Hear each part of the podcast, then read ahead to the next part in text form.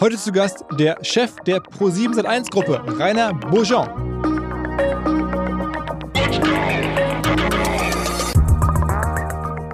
US-Content ist wichtig für uns, auch weiterhin auf unserer Plattform. Aber der war eben halt sehr viel. Also das heißt, der Harry Potter-Film, kann dir immer abends sagen, ungefähr, was die Quote des nächsten Tages ist. Ähm, in dem Bereich, wenn ich weiß, Harry Potter läuft, weiß ich, da kommen circa 9% raus. Ich sage gar nicht, dass das schlecht ist. Ich sage nur, da haben wir natürlich keinen Unterschied zu all den anderen Plattformen. Und das heißt aber, was uns gelingen muss, ist, dass wir jeden Abend idealerweise Talk in Town sind. Let's go! Go, go! Herzlich willkommen beim OMR Westermeier. Es ist eine extrem lange Folge geworden, einfach weil es natürlich rund um ProSieben so viele verschiedene Themen gibt und weil der Rainer ja auch erstmal richtig vorgestellt werden muss, denn er hat eine Laufbahn ja schon hinter sich, bevor er jetzt zu ProSieben gekommen ist und dort Chef geworden ist. Unter anderem war er bei T-Online, die damals 40 äh, Milliarden wert waren, also hat schon viele verrückte Abenteuer, viel M&A gemacht und jetzt halt ProSieben. Und bei ProSieben selber geht es dann natürlich um die Themen ProSieben als TV-Sender, wie geht es da weiter? Wie geht man mit TV-Persönlichkeiten, großen Stars um, Stichwort Joko und Klaas, dann äh, ProSieben als Streaming-Plattform, Thema Join, was ist da sozusagen die Strategie? Hat man überhaupt eine Chance? Wie geht es da weiter? Dann ProSieben als Digital-Holding rund um Firmen wie Parship, wie Grover, wie Urban Sports Club, wie Amorelie, die machen extrem große Investments, demnächst wieder auch IPOs im ähm, Digitalbereich. Dann haben wir nicht gesprochen über das Thema NFL. Eigentlich hat der ProSieben einen wirklich super Job gemacht, die NFL in Deutschland zu entwickeln, also das ganze Thema Football. Aber am Tag nach dem Podcast kam dann die Info raus, dass sie die Rechte daran verloren haben an RTL. Also natürlich eine krasse Sache. Deswegen fehlt das Thema auch so ein bisschen hier im Podcast. Aber es gab natürlich ganz, ganz vieles andere. Auch Influencer spielen eine große Rolle. Silvio Berlusconi spielt eine große Rolle mittlerweile. Also ProSieben an der Börse als Aktie. Auch das ist mit drin. Jetzt kommt eine ganz harte Überleitung Überleitung. Hinweis auf unseren Börsenpodcast ohne Aktien wird schwer. An den Weltbörsen passieren auch gerade Geschichten, die man sich nicht ausdenken kann. Aber jeden Tag faszinierend zu sehen, was da gerade auch in der Abwärtsbewegung, muss man ja sagen, alles so passiert. Wir würden uns freuen, wenn ihr da reinhört. Meine Kollegen Noah Leidinger, Florian Adomeit machen sich da jeden Tag eine Monsterarbeit, richtig, richtig kompakte, geile 10 Minuten für euch herzustellen. Jeden Morgen in der Podcast-App eures Vertrauens. Ohne Aktien wird schwer. Auf geht's jetzt ins Gespräch mit Rainer Boujean. Moin. Ja, guten Morgen. Hallo. Ähm, also bevor wir in die Themen einsteigen, vielleicht mal ganz kurz zu dir, weil ähm, du bist jetzt eigentlich schon ein Digital- ähm, Unterne oder Unternehmer oder Manager der ersten Stunde, aber dann auch ganz viele Umwege gegangen, um jetzt äh, vor ein paar Jahren äh, Pro7 Vorstand und dann Chef zu werden. Achso, du willst jetzt wissen, was ich genau gemacht habe und wie ich da hingekommen bin. Ja, ich versuch's mal. so ein bisschen. Du, du, warst ja mal Chef von T-Online. Ja, genau. Ja, gut. Wie gesagt, meine Karriere habe ich ja bei der Deutschen Telekom begonnen. Da waren wir schon sehr, sehr digital. Da habe ich auch unglaublich viel gelernt. Da habe ich also insbesondere gelernt, wie man mit all den Themen umgeht. Die, ich sage ja immer, ich kann nur eins messen, wiegen und vergleichen. Äh, das ist meine große Stärke und dann kann ich auch ganz gut rechnen. Und ähm, wann bin ich zur T-Online gekommen? Ich bin zur T-Online gekommen, als der neue Markt zusammengebrochen ist. ähm, und das war ja im April 2000. Da war ja so der höchste Wert äh, der Aktienkultur in Deutschland. Und die T-Online war zu dem Zeitpunkt ähm, eines das zweitgrößte Internetunternehmen der Welt äh, nach AOL. ähm, und wir waren doppelt so groß wie die Deutsche Bank, wenn ich mich recht erinnere. Also wir waren so 40 Milliarden wert. Also das heißt sozusagen riesig.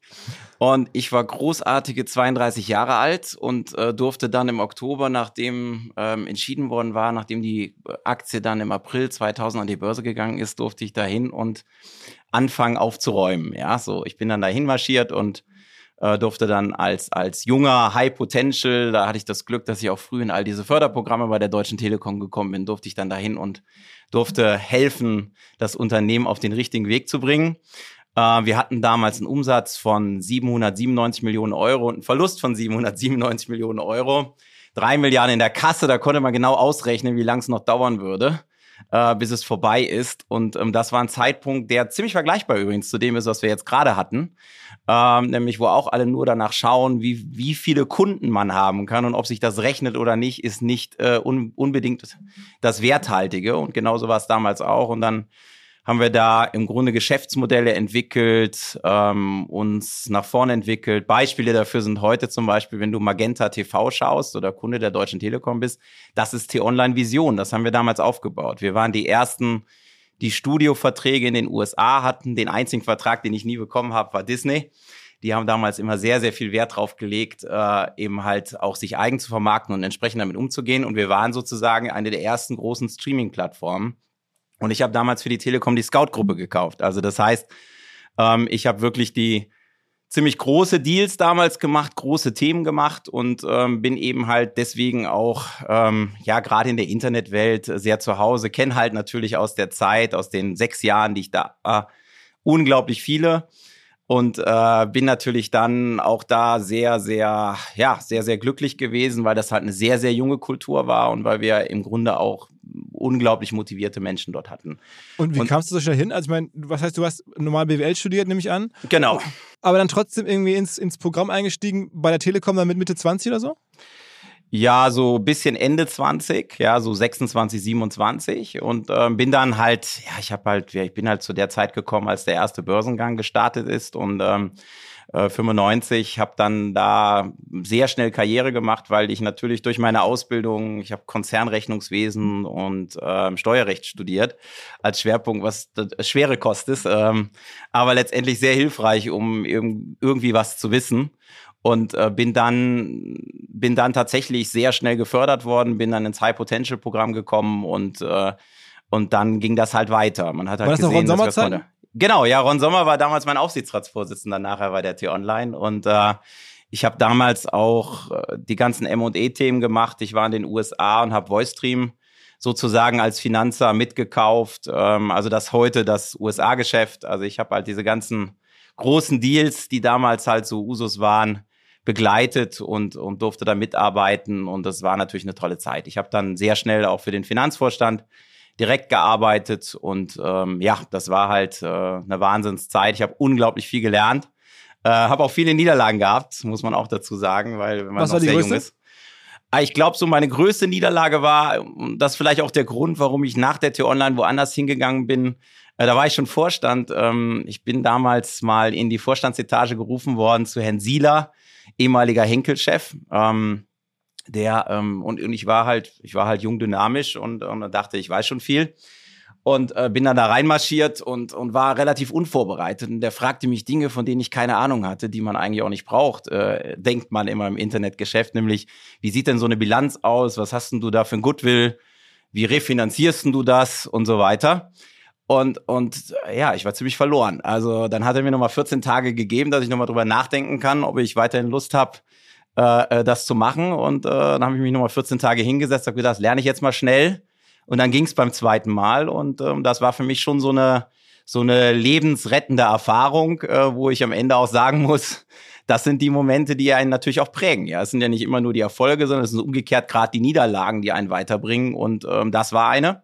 Mhm. Und das war dann sicher auch der Grund, warum ich nach meinen fast zwölf Jahren Telekommunikation, T-Online, wo ich, ja, ich hatte sehr gute Angebote aus der Branche, wo mir damals dann, wo ich dann empfänglich war für das Angebot, als Herr Gorenfloß von KKA zu mir kam und sagte, passen Sie mal auf, Herr Bourgeois, Sie machen das jetzt hier zwölf Jahre, ich glaube, Sie können mehr, machen Sie mal was anderes, ja, sonst müssen Sie den Rest Ihres Lebens das machen. ja, so, und ich gedacht, okay, komm, du willst noch was lernen, du hast gesehen, du musst noch was lernen. Und dann bin ich halt in Maschinenbau gegangen. Und deutscher Maschinenbau ist ehrlich gesagt äh, für jemanden, der Finanzen macht, äh, super, weil du einfach unglaublich viel lernen kannst, äh, weil du einfach erstens total international bist, äh, weil du nicht auto automatisch Sieger in einem Markt bist, sondern du musst dir die Position erkämpfen. Wenn du dann nach China oder Indien oder auch in Brasilien bist, dann, dann kannst du nicht, äh, du bist nicht gesetzt, ja, sondern du musst da gewinnen. Und, ähm, und das ist eben halt der große Vorteil, den man da lernt. Man lernt auch so ein bisschen Bescheidenheit äh, wenn man neue Geschäftsmodelle aufbaut, wenn man neue Werke aufbaut. Man versteht viel über Menschen, man lernt viel über Mitarbeiter. Und ich glaube, das war für mich dann auch eine tolle Zeit. Mhm. Und ähm, ich habe ja dann noch mal, ich bin ja dann immer irgendwo so ein bisschen in diese, in diese, ähm, in dieser Private Equity äh, Ebene geschwungen, obwohl das immer börsennotierte Unternehmen waren, waren die Vorbesitzer oder noch derzeitigen Besitzer immer Private Equity Owner. Also das heißt, es war KKA bei der D-Mark Dann war es Dema- CVC. Sag mal ganz kurz, was die machen. Also die machen Ja, Dema Cranes, ja genau, das ist, äh, das ist, wir, wir haben Krane hergestellt. Also die großen Hafenkrane, die du ab und zu allen siehst, äh, wenn du zum Beispiel äh, Hier in die- Hamburg gibt es ein paar. ja, genau. Äh, Containerbrücken, auch in Hamburg haben wir gemacht. Und die Automated Guided Vehicles, die du siehst, also die unbemannten Containerfahrzeuge, die haben wir auch gemacht im Hamburger Hafen. Also das heißt, also die gesamte Logistik im Hafen, ähm, super internationales Geschäft, ähm, tolles Produktionsunternehmen, unglaublich committete Mitarbeiter.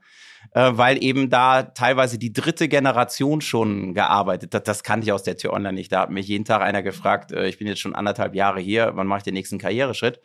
ähm, das ist in so einem Unternehmen natürlich was vollkommen anderes. Da ist ein ganz anderes Commitment, eine ganz andere Struktur und das war schon, das war schon sehr, sehr hilfreich für mich, um einfach mal zu verstehen, wie das tatsächlich ist, wenn man wenn man sein Produkt liebt. Und die Leute lieben ihr Produkt. Ähm, und, und das ist auch das, wenn ich jetzt auf ProSieben nachher mal schaue, das kann ich auch sagen, das haben wir im ProSieben auch. Wenn ich, das war, ist auch ein wesentlicher Faktor. Wenn du hierher kommst, ähm, wirst du es sehen, das ist einfach, die Leute lieben das, was sie tun und sind total davon überzeugt, dass wir auch das Richtige tun. Und ja, es gibt uns auch recht nachher, aber da kommen wir bestimmt nachher noch ein paar Mal drauf. Aber Noch ich einmal sag kurz mal, das Weg zu Ende gehen. Ja. Also das heißt, du warst dann sozusagen von KKA vermittelt irgendwie aus der, aus der, aus der, aus der Telekommunikationswelt in die Maschinenbau- Mhm. oder Kranbauwelt und dann bist du ja auch nochmal abgebogen, also oder hast das, glaube ich, sehr erfolgreich gemacht, auch, auch das Unternehmen in MDAX geführt ähm, und dann bist du nochmal abgebogen zu Elster. Ja, Elster, das ist ein Mess- und Regeltechnikhersteller. Das sind Ah, diejenigen, okay. die deinen Gaszähler im Keller machen. Ah, okay, Ah, okay. das sind die, die Elektrizitäts- und Wasserzähler machen. Das ist also auch ein Maschinenbauunternehmen. Da hat mich CVC sozusagen engagiert. Ähm, da war ich ehrlich gesagt nur sechs Monate, ähm, weil wir es geschafft haben, den Kurs innerhalb der sechs Monate zu verdoppeln und dann haben wir das Unternehmen verkauft. Ähm, auch ein börsennotiertes Unternehmen. Und ähm, das war eben halt äh, der gleiche Weg. Ne? Das ist im Grunde Maschinenbau und ähm, dann eben äh, ganz klar wieder, wieder das gleiche Thema. Ja, so und danach bin ich zu Gerresheimer genau, um den letzten Weg zu gehen, Verpackungshersteller, Pharmaunternehmen. Ähnlich, auch ein großes Maschinenbauunternehmen, weil die stellen ja im Grunde die Spritzen her, die stellen alles her, was du an Medikamentenverpackungen kennst, ähm, aber auch Kosmetik. Also Mhm. äh, wenn du Kunde von Bayersdorf bist zum Beispiel oder den Nivea-Roller hast, ja, dann, dann hast du eben halt genau dieses Produktportfolio. Also das ist, und da, was lernt man in solchen Unternehmen, ähm, dass KI ein wesentlicher Faktor zum Erfolg ist. Denn wir haben dort, ich glaube, das ist kein Geheimnis, glaube ich, kann man nachlesen auf der Webseite, wir haben so circa etwas mehr als 18 Milliarden Produkte hergestellt im Jahr mit 11.000 Mitarbeitern. Und das schaffst du nicht, wenn du nicht in der Lage bist, KI-mäßig zu führen. Und ähm, du musst einfach, weil du, du produzierst halt durch. Was du da lernst, ist, dass 24-7 tatsächlich 24-7 ist. Das heißt, wenn du eine Stunde Produktion verlierst, dann verlierst du Umsatz für den Rest des Jahres. Da ist alles durchgeplant. Da gibt es nicht irgendwie, okay, das hole ich heute Nacht mal nach, sondern das ist in so einem Unternehmen, das Pfennigbeträge sind, ähm, die du verwaltest, ist das der ganz entscheidende Faktor, dass du eine hohe Effizienz, eine hohe Zuverlässigkeit hast und dass du dort eben halt schaust, dass du, dass du sehr diszipliniert ähm, das Thema durchzauberst. Wie groß oder von der Market Cap her ist Ge- Gerresheimer heute? Boah, das kann ich gar nicht sagen. Ich glaube, die sind ungefähr so groß wie wir jetzt momentan, ja, würde ich behaupten. Ähm, aber das Besondere ist einfach, ähm, dass du, und da wieder auch Menschen, ähm, du bist halt total international. Ähm, du hast halt in jedem Werk der Welt die gleiche Struktur. Ähm, wenn du das gleiche Produkt herstellst, die Abläufe sind gleich, die Disziplin ist sehr hoch, du musst super kosteneffizient sein und du lernst dort, dass im Grunde du nur Dinge tun solltest, die auch einen Unterschied machen. Und äh, Commodity-Sachen outsourcest du besser, ähm, weil einfach du nie der effizienteste sein wirst, das herzustellen. Und das ist auch ein bisschen so ein Learning, wenn man mal dann schaut nach vorne bei uns, ähm, was man auch mitnimmt, in, zurück in die Industrie, ähm, dass man nicht alles selber machen muss. Also ich habe jetzt gerade mal nachgeschaut, ne, weil ich, die, die nächste Frage wäre ja, du warst bei Gerresheimer, also sozusagen da ähm, äh, einem Unternehmen, das 1,6 Milliarden Market Cap gerade hat, also äh, ProSieben ist glaube ich noch ein bisschen wertvoll, aber in derselben Liga würde man sagen. Ja, jetzt Ähm, ja gerade. Genau, genau, genau, da, genau, war auch schon mal vor kurzem deutlich mehr wert ProSieben, kommen wir gleich drauf zu sprechen. Aber jedenfalls ähm, bist dann wieder zurück ins Fernsehen gewechselt. Bei ProSieben 2019, glaube ich, an Bord gekommen, ähm, als Finanzvorstand damals. Äh, wie kam das? Also ich meine, war das damals so, weil die Firma noch größer war? Also ProSieben damals der, der Wert höher war oder was hat dich gelockt? Nee, ich suche immer die Herausforderung, ehrlich gesagt. Ähm, ich finde toll und ich fand toll bei ProSieben, dass das so wieder ein Zurückgehen ist in das, was ich gelernt habe äh, bei T-Online und das, was ich gesehen habe, auch bei der Deutschen Telekom.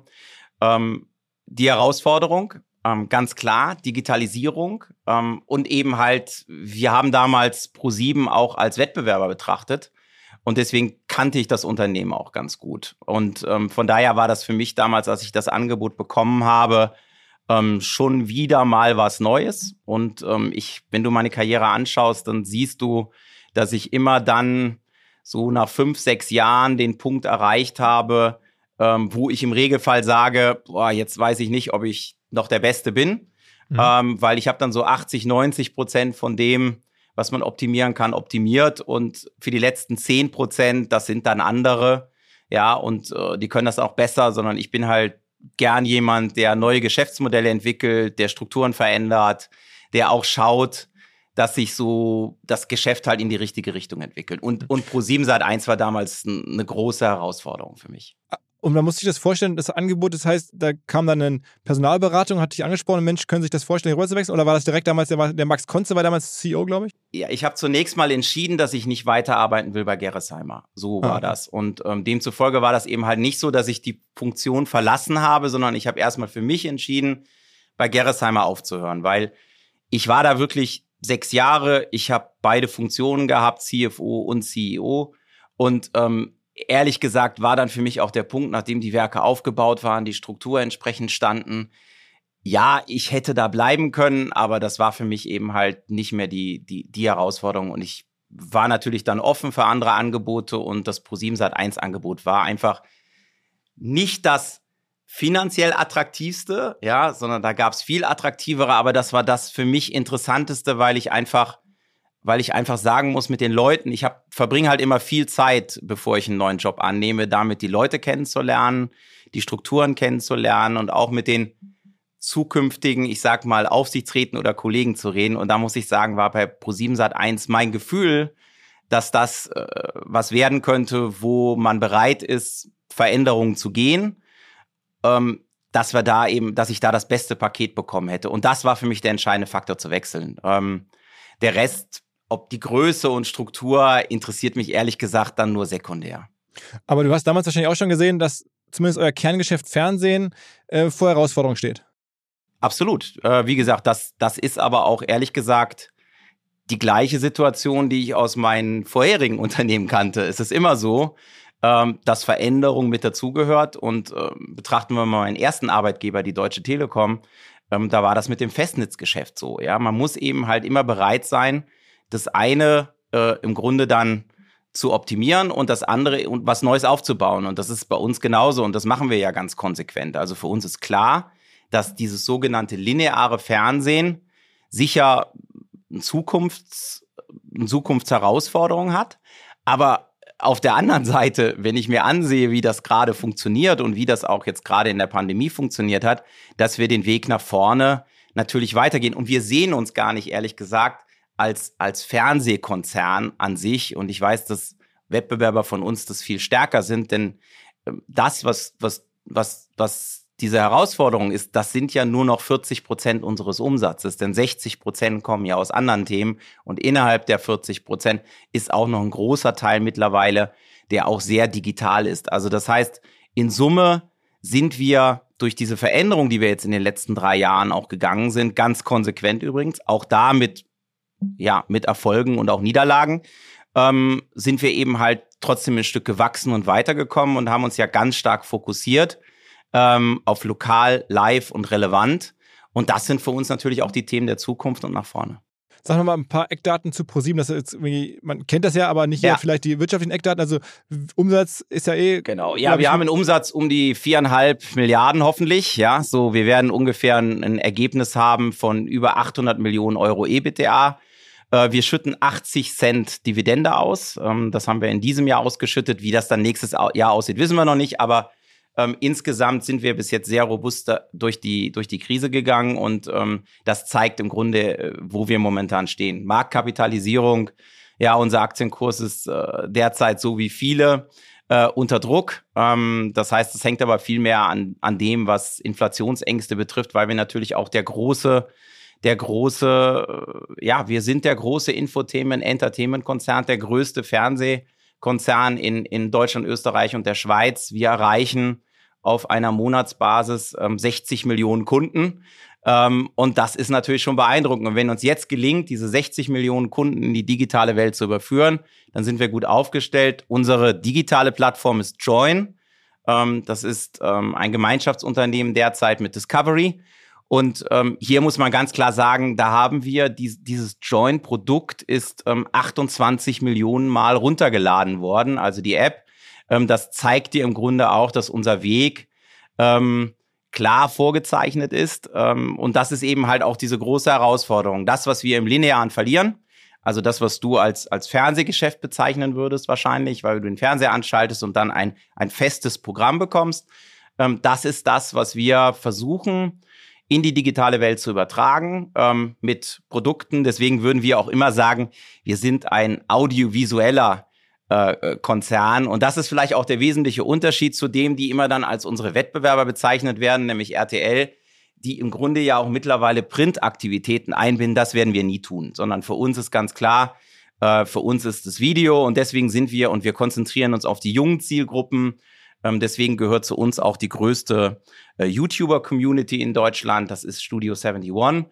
Und wir haben zuletzt dann auch äh, Buzzbird gekauft. Das ist die größte Influencer-Community. Und was wir versuchen ist im Geschäftsmodell und was uns sehr, sehr gut gelingt, unseren Werbekunden einerseits über die hohe Reichweite, die wir erzielen, ähm, diese dann zu monetarisieren auf zwei Wegen. Der eine Weg ist ganz klar, ähm, dass wir hier Werbung verkaufen. Also wir sind werbefinanziert. Da sind wir auch die Ersten, die das entschieden haben, sehr früh, nämlich vor zwei Jahren. Da wurde ich noch ein bisschen belächelt, als wir gesagt haben, Join bleibt ein werbefinanziertes Modell, wird kein Subskriptionsmodell, also ein Abo-Modell, wie andere das versucht haben. Also Netflix gehört zum Beispiel dazu, ähm, sondern wir haben immer gesagt, es wird werbefinanziert sein. Und die zweite Monetarisierungsmöglichkeit ist, dass wir versuchen, durch diese große Reichweite, die wir erzielen, Marken aufzubauen. Und diesen Markenaufbau unterstützen wir ähm, durch Werbung. Das heißt, ähm, junge Unternehmen, viele Start-up-Unternehmens, Unternehmen versuchen äh, mit uns oder sind mit uns in Kontakt. Wir sind, glaube ich, eines der ganz großen Venture Capital Unternehmen in Deutschland, aber eben halt nicht nur mit Geld, sondern insbesondere auch mit Werbung und Hilfe bei Werbung und Markenaufbau. Große Erfolge, die wir uns äh, immer wieder auf die Fahne schreiben, was auch richtig ist, sind einerseits Zalando, ja, oder About You oder eben halt auch, was wir selber jetzt aufgebaut haben, was eben halt auch zu unserem Produktportfolio gehört, ähm, eines der Segmente, die wir jetzt ausgegliedert haben aus diesem Commerce and Venture Segment, nämlich die Parship Meet Group. Das heißt, das drittgrößte Dating- und Community-Portal der Welt. Versteht es richtig, dass ihr das jetzt auch nicht nur im Fernsehen macht, sozusagen diese Media for Equity Deals, sondern halt auch über Join vor allen Dingen? Also dass sozusagen auch die Join-Plattform auch dafür sozusagen bereitsteht?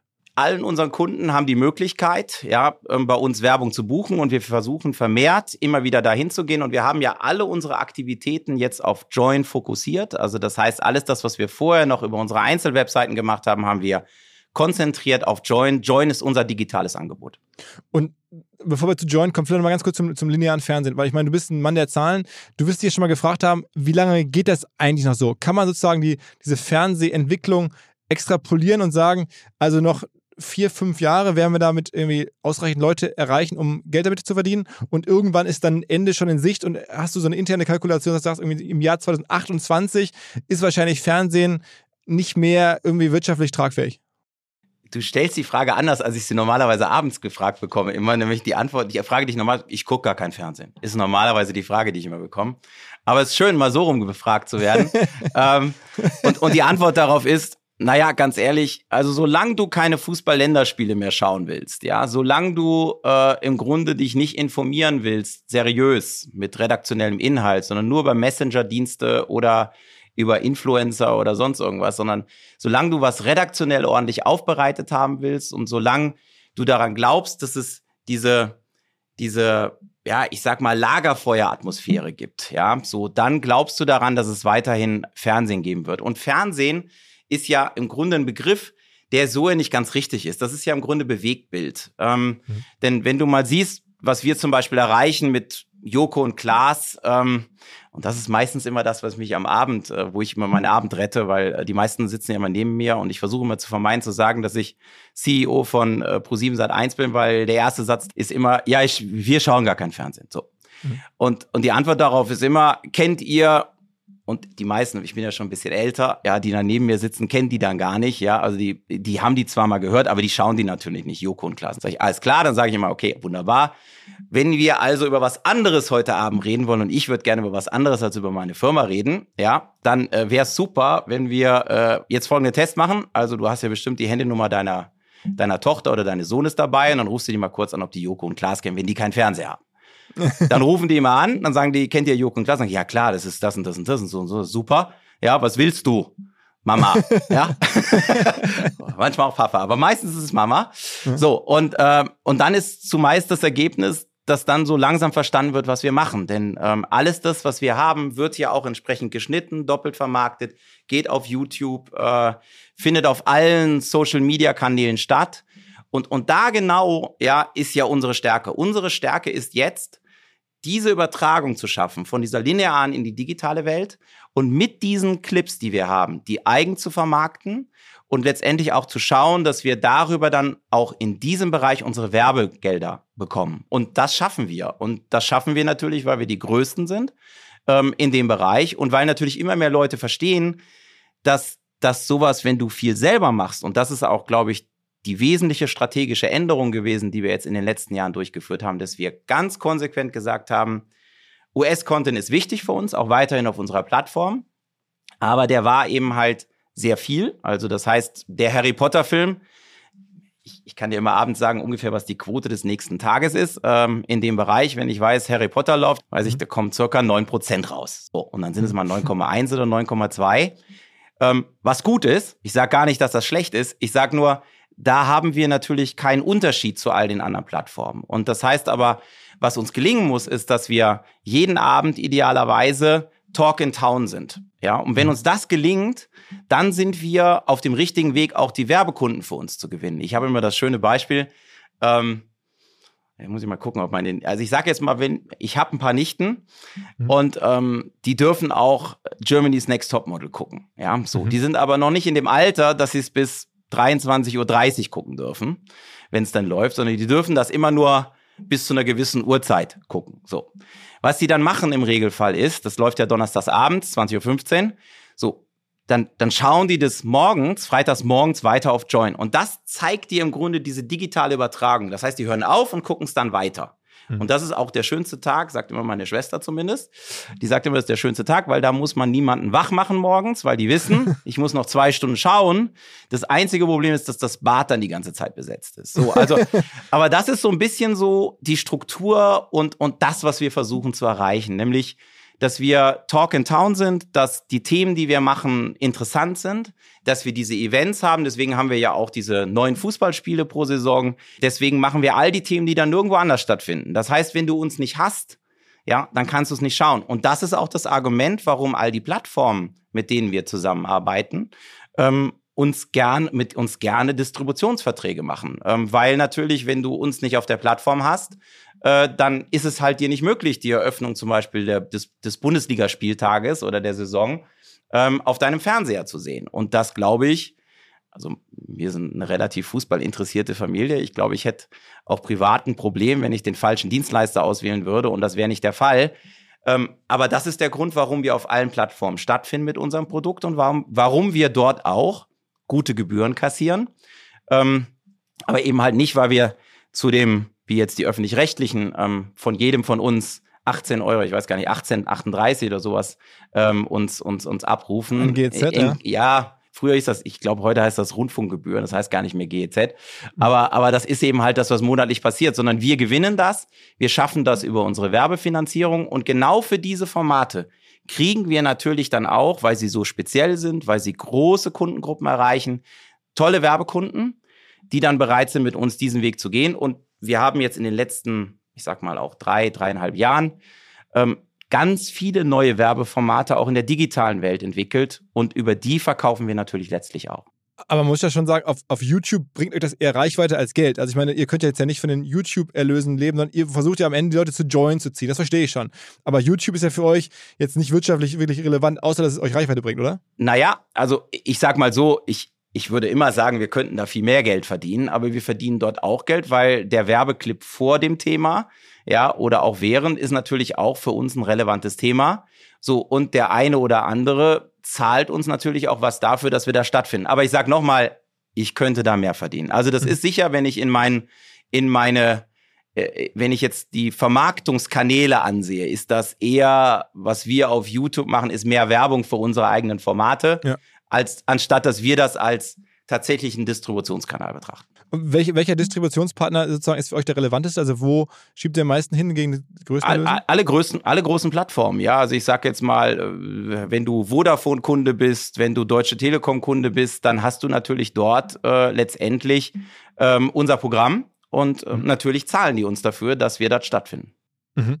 Oh, aber Netflix oder ja nicht, ne? Die haben ja nur ihre eigene Sachen. Also es ist ja, Netflix ist ja nochmal ein ganz anderes Geschäftsmodell. Deswegen, ich würde Netflix auch, und das ist ja auch immer das, was ich sage, meine Wettbewerber sind eigentlich, wenn wir ein Digitalkonzern werden wollen, Facebook und Google. Weil mhm. wir sind werbefinanziert, das sind die erfolgreichsten werbefinanzierten Unternehmen.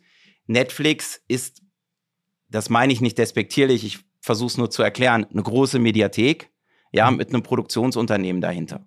So, und das Problem dabei ist, und das erinnert mich manchmal so ein bisschen an den neuen Markt. Ja, ich habe es am Anfang gesagt, äh, da bin ich auch so ein bisschen so vorsichtig.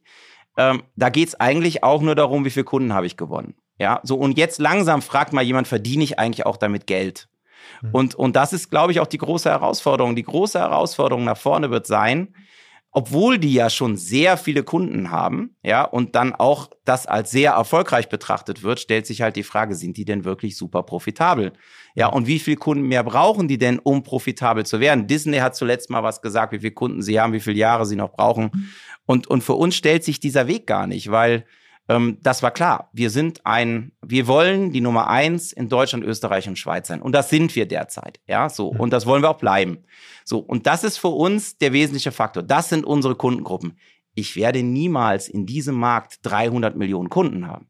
Das heißt, wenn ich jetzt anfange, was zu produzieren, was sowas ist wie die Morning Show mit Jennifer Aniston oder so tolle Formate wie, ja, jetzt redet wieder jeder über Herr der Ringe Vorversion und sonstige Sachen.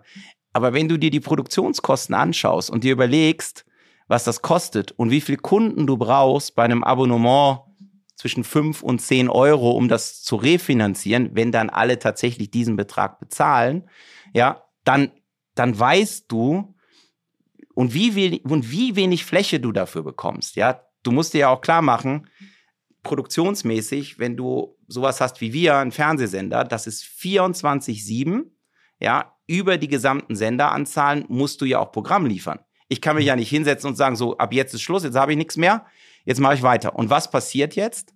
Und das sieht man ganz schön, wenn man so Star Wars-Fan ist, ja, so wie meine Familie, und du bist dann bei Disney und du schaust den Mandalorian oder wen auch immer, ja, so, dann hast du das Thema mittlerweile, dass die jetzt auch dazu übergegangen sind, weil deren Churn Rate, also die Wechslerrate so hoch ist, dass die sagen, ja, die nächste Folge übrigens nächste Woche. Ja, so. Und dann nächsten Monat. Und dann, was versuchen die? Die versuchen zu verhindern, dass du es durchschaust. Mhm. So. Und genau da bist du ja eigentlich wieder in der linearen Welt. Weil was du jetzt gerade merkst ist, wenn das passiert, ja, dass eigentlich betriebswirtschaftlich ja, das ja sehr, sehr schwer ist zu rechtfertigen. Und was passiert denn in der Realität? Ich habe ja, wir haben ja zwei ältere Söhne. Äh, was machen die? Die schauen nacheinander rum und überlegen sich dann, wer ist denn eigentlich jetzt, äh, äh, wer war noch nicht? Dann nehmen die den Freimonat, ja, schauen das einmal durch und äh, gucken das mit vier, fünf Leuten, machen sie einen schönen Abend. Ja, und dann äh, warten die wieder ab, bis wieder was Interessantes da ist und dann gehen die wieder rein. Und daher kommen die hohen Churnraten. Und das Aber ist ja ein Phänomen. Ende, wenn ich es wenn richtig verstehe, dann sagst du ja, im Gegensatz zu diesen Subskriptionsmodellen seid ihr eigentlich eher ein Vermarkter. Also ihr versteht euch eigentlich als sagen wir mal, größter äh, Dach, ähm, Audio und vor allen Dingen visueller Vermarkter von, von Inhalten über alle Plattformen hinweg. Kann man das so sagen? Ja, wir produzieren auch viel selber, nämlich das, wenn es local und live ist, weil das für uns einen großen Unterschied macht. Also das heißt, unsere ganzen Shows und so weiter werden ja auch von uns bei der von der Red 7 produziert. Das Mhm. tun wir übrigens auch für Dritte. Da sind wir sehr erfolgreich. Das macht für uns totalen Sinn. Ähm, und was wir halt versuchen, ist werbefinanziert zu arbeiten. Das ähm, ist genau das, äh, was für uns die Basis ist. Denn äh, ich nenne dir ein anderes Beispiel. Ähm, wir haben wir haben, als wir, im, als die Pandemie angefangen hat, im März 2020, habe ich als erstes entschieden, dass wir gesagt haben, okay, ab jetzt muss jeder, der unsere Dienstleistung sieht, sich registrieren. So, das heißt, du musst zwar nichts bezahlen, aber du bist registriert bei uns. So, das bedeutet, wir haben mittlerweile über 20 Millionen registrierte Kunden, die uns nutzen. Was uns nicht gelingt derzeit und wo wir besser werden müssen, und daran arbeiten wir ganz konsequent, ist, dass wir diese Kunden nicht für unsere Highlight-Formate aktivieren. Das schaffen wir immer. Das ist nicht das Problem. Wenn Germany's Next Topmodel läuft oder Wer stiehlt mir die Show von Joko und Klaas oder weiß ich nicht, The Mars Singer startet jetzt demnächst ein, derzeit läuft The Voice of Germany, dann haben wir ganz große Fangruppen, die total an dem Format interessiert sind. Was uns nicht, was uns noch nicht genug äh, gelingt, ist, diese Fangruppen auch langfristig zu halten, dann aktiv zu halten und die dann entsprechend zu vermarkten. Das ist das nächste große Ding für uns. Deswegen haben wir uns so konsequent jetzt auch bei Join aufgestellt und versuchen über diesen Weg natürlich jetzt ganz klar ähm, das zu erreichen, also Communities zu bilden, ja, und entsprechend damit umzugehen. Das hängt aber auch damit zusammen. Ich habe eben gesagt, Facebook und Google sind unsere größten Wettbewerber und du siehst das ja gerade, was rechtlich passiert, ja. Was gerade passiert ist, dass dieses Third-Party-Cookie-Consent-Ding ja schwieriger wird, sonst geht alles in Richtung First-Party-Cookie-Consent. Und das heißt, du musst deinen Kunden kennen, der muss dir die Erlaubnis geben, ähm, dass du ihn ansprechen darfst bei Werbevermarktung und dafür brauchst du große Kundengruppen. In einem Abo-Modell, wo ich den Kunden erstmal davon überzeugen muss, dass mein Produkt herausragend ist und zweitens davon überzeugen muss, dass er auch dabei bleibt und drittens er auch noch einen gewissen Preis dafür bezahlen soll, ist das sehr viel schwieriger und wir haben so viele Marktstudien dazu gemacht ähm, und insbesondere dann auch festgestellt, dass in Deutschland, und Deutschland ist preissensitiv, das dürfen wir nicht vergessen, ähm, dass man im Schnitt hier nur bereit ist, ich sag mal, 17,5 Euro pro Monat zu bezahlen. Und wenn du Fußballfan bist, ähm, gibst du das ja ganz alleine aus äh, für deine Fußballmannschaft. Ja, so das heißt, und, und dann kommt hinzu, dass das Haushaltseinkommen ehrlich gesagt nicht so groß ist, ähm, dass du eben halt auch, auch wenn du jetzt jeden hier befragen würdest, wird jeder sagen, nee klar, also ich würde gern Disney haben, ich würde Netflix gern haben, ich würde gern ProSieben haben, ich würde gern RTL Plus haben, ich würde gern das neue Produkt von Discovery haben. Ich weiß gar nicht, was. Amazon habe ich noch vergessen. Ja, was immer du alles haben willst. Ja, aber der Punkt ist, addier das alles mal auf, neben deinem Mobilfunkvertrag, neben deinem Musikvertrag, neben deinem Podcast, neben all dem, was du sonst noch gerne alles haben möchtest. Und dann fährst du halt nicht mehr in Urlaub. So, und das werden die meisten Familien halt nicht machen. Und wenn man das sich real mal vor Augen führt, dann weiß man, wieso am Ende der Weg, Werbung zu akzeptieren, okay ist. Und ehrlich gesagt, bei YouTube kennen wir das doch auch. Ja, ich meine, wir akzeptieren doch alle den Clip am Anfang oder die Al- zwei. Ja, Also du sagst am Ende, ähm, ist jetzt die Challenge aus dem, was ihr da bei Join an Content habt oder auch auf dem Sender nach wie vor an Content habt, ähm, das zu monetarisieren ähm, und ihr verzichtet komplett auf da irgendwelche Subskriptionshoffnungen und Träume, das sollen andere machen. Ähm, ihr zieht euch da raus, sagt, wir geben es gerne umsonst raus, aber wir wollen halt Werbeerlöse erzielen und die jetzt sozusagen auf ein adäquates Niveau zu heben, ist eure nächste Challenge, wenn ich, wenn ich das richtig Richtig. Wir haben ein bisschen was in Subskription. Also das heißt, es gibt Kunden, die sagen, ich zahle dir was dafür, ähm, dass ich den Preview von der und der, äh, der Veranstaltung eine Woche vorher sehen kann. Das bieten wir an, aber wir wissen, dass das für uns nicht das Erfolgsmodell sein wird, sondern für uns ist ganz klar, dass wir das werbefinanzierte Thema ähm, weiter vorantreiben wollen. Und, und da arbeiten wir halt sehr konsequent dran. Und wir Kannst- wollen kannst du diesen sagen- Walled Garden machen. kannst, kannst du eine Größenordnung geben, jetzt sagen wir mal Join, aktuell als Werbeplattform verstanden, was für eine Umsatzdimension reden wir da heute? Sind das schon 100 Millionen, sind das 50, sind das schon 200 Millionen? Wo liegt da ungefähr Ballpark? Ja, also ich sag mal, ich werde jetzt nicht über einzelne Assets reden, aber ich sag mal so ungefähr, wenn du unser Segment Entertainment betrachtest, dann ist es uns gelungen und ich zähle mal alles das, was digital ist, mit dazu. Ja, Mhm. so dazu gehört eben halt auch mein Distributionsgeschäft, was auf Plattformen stattfindet. Mhm. Äh, Wir vermarkten unseren Content eben tatsächlich nicht nur auf Join. Join ist unser eigenes Angebot, aber unser Content findet ja auch auf vielen anderen Plattformen Mhm. statt. Wenn ich alles zusammen addiere, machen wir, und das ist, das ist das, was viele immer so ein bisschen unterschätzen, circa 800 Millionen Euro Umsatz in dem Bereich bereits, Wow. ja, und sind da massiv gewachsen. Also das heißt, unser Digitalbereich, der wächst im Regelfall äh, so um die 15 bis 20 Prozent. Aber das ist jetzt ohne, ohne die ganzen E-Commerce-Aktivitäten, ohne, Ohne, ja, ja, genau, das ist außen vor. Also das habe ich jetzt nicht ohne bringen. Fernsehen. Ne? Ja, ohne, Fer Oder ja, ohne- Fernsehen ist ja, du hast ja zwei Trends. Du hast ja, du hast ja den Trend, dass du im Grunde auf der einen Seite jahrelang immer ein bisschen gesunken bist, was natürlich von der Anzahl des Umsatzes, den wir hatten, natürlich eine große Zahl ist. Und wir haben ja immer als Ziel gehabt in den letzten drei Jahren, dass wir jetzt nach und nach es schaffen, über unsere digitale äh, Wachst über unsere digitalen Wachstumsinitiativen letztendlich das zu überkompensieren. Und genau da Genau da sind wir auf einem sehr, sehr guten Weg und du hast halt beide Effekte in einem Segment. Du hast halt den Effekt, dass du in der linearen Welt ein bisschen abschmilzt, aber du in der digitalen Welt das überkompensiert. Und das ist auch mein Learning gewesen äh, aus der Deutschen Telekom. Denn wenn du dir mal vor Augen führst, das Festnetzgeschäft war, als ich noch jung war, mit dem ganzen Festnetztelefon und so, das war das markt marktbeherrschende Thema in Deutschland. Und dann kam erst Mobile und dann kam erst Internet. Und, und genau einen ähnlichen Trend, den müssen wir auch gehen. Und die große Aufgabe ist es, sich nicht von Dritten substituieren zu lassen, sondern sich selbst zu substituieren. Und am besten findet das in deiner eigenen Firma statt. Also du musst es schaffen, innerhalb deiner Firma, dass da eine hohe Akzeptanz ist, dass du auf der einen Seite eben versuchst, möglichst lange, möglichst erfolgreich dein Geschäft weiter zu betreiben, was uns übrigens sehr, sehr gut gelingt. Denn nochmal, wir haben fast 38 Prozent Marktanteil ja, in dem werbefinanzierten Bereich im TV. Also das ist für uns sehr, sehr wichtig und das schafft auch sehr, sehr viel Cashflow. Ähm, und auf der anderen Seite gelingt es uns eben halt auch, die digitalen Geschäftsmodelle aufzubauen. Mhm. Ähm, sag, sag mal ein paar Worte, das, um das, das Fernsehthema einmal abzuschließen, ähm, weil mich das immer interessiert. Ich meine, ich verfolge ja auch, was Joko und Klaas machen, da sind da ja eine Generation. Sind die, äh, ist sowas wie so ein, so ein Sendergesicht für euch ein Thema? Also sind die bewusst euer Sendergesicht, weil du die auch gerade erwähnt hattest? Ja, die genauso wie Heidi Klum oder auch, äh, äh, aber auch eben halt eine Linda Zerwag Zerwakis oder eben halt auch ein Optenhöfel.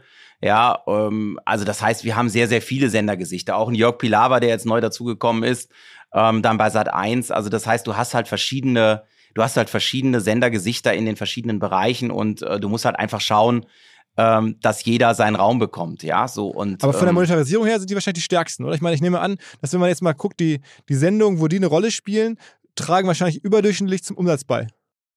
Nee, so darfst du das gar nicht sehen, sondern du musst das so sehen. Wir, wir trennen in zwei Bereiche. Das eine ist Reichweitengenerierung. Da sind die sehr, sehr erfolgreich.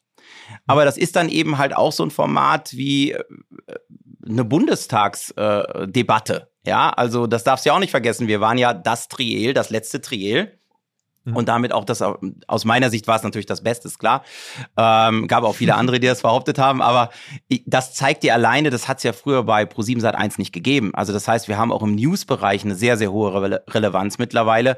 Annalena Baerbock, als sie entschieden hat, Kanzlerin werden zu wollen, ist zuerst zu uns gekommen, nachdem sie, nachdem diese Entscheidung gefallen ist, weil wir die jungen Zielgruppen erreichen. Und, ähm, und das ist unsere Herausforderung. Ich will da gar kein alleine irgendwo nach vorne bringen. Natürlich sind Joko und Klaas sicher momentan diejenigen, die auch ähm, ähm, im Bereich äh, digital äh, dann sehr, sehr gut funktionieren. Und, und wir machen da ja auch, da wird ja auch unglaublich viele, werden da ja auch eigentlich traurige Sachen, dass man sie machen muss, aber eben halt sehr, sehr weich, reichweitenstarke Dinge, die zum Glück reichweitenstark sind, gemacht. Also wie zum Beispiel das Format, das wir gemacht haben mit Männerwelten, wo man mal aufgezeigt hat, ähm, wie eben, ja, wie ModeratorInnen ähm, äh,